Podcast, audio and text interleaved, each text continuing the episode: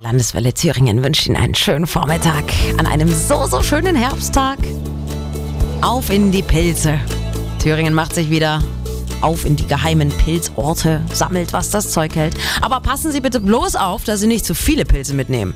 Sonst geht es Ihnen vielleicht äh, wie den Pilzsuchern in Baden-Württemberg vor zwei Wochen. Die mussten über anderthalbtausend Euro Strafe zahlen, weil sie gleich 19 Kilo Pilze auf einmal gesammelt haben. Das ist viel, aber das dürfen die nicht. Steht auch so im Thüringer Waldgesetz. Horst Sprossmann von Thüringen Forst. Das Thüringer Waldgesetz regelt in Paragraph 15 die Aneignung von Walderzeugnissen. Da steht also drin, dass jedermann berechtigt ist, sich Früchte wie zum Beispiel Pilze, aber auch Beeren, Zapfen und Nüsse in geringen Mengen zum eigenen Verbrauch anzueignen. Wenn natürlich in diesem Waldgebiet zum Beispiel ein Naturschutzgebiet ausgewiesen ist, dann ergänzen sich natürlich die Rechtsgebiete aus dem Naturschutzgesetz. Ja klar, das ist äh, logisch, dass man im Naturschutzgebiet nicht rum das ist keine Frage. Aber sonst? Wie viele Pilze sind denn dann zum Sammeln und mit nach Hause nehmen erlaubt?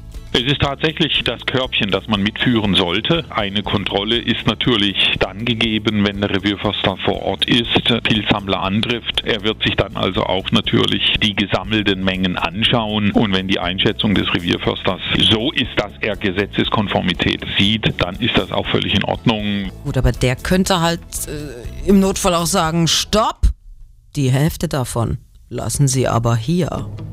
Dann sind die Pilze zwar auch schon abgeschnitten und bringen jetzt niemandem mehr was, wenn sie auf dem Waldboden rumliegen, aber so ist das Gesetz. Mein Thüringen, meine Landeswelle.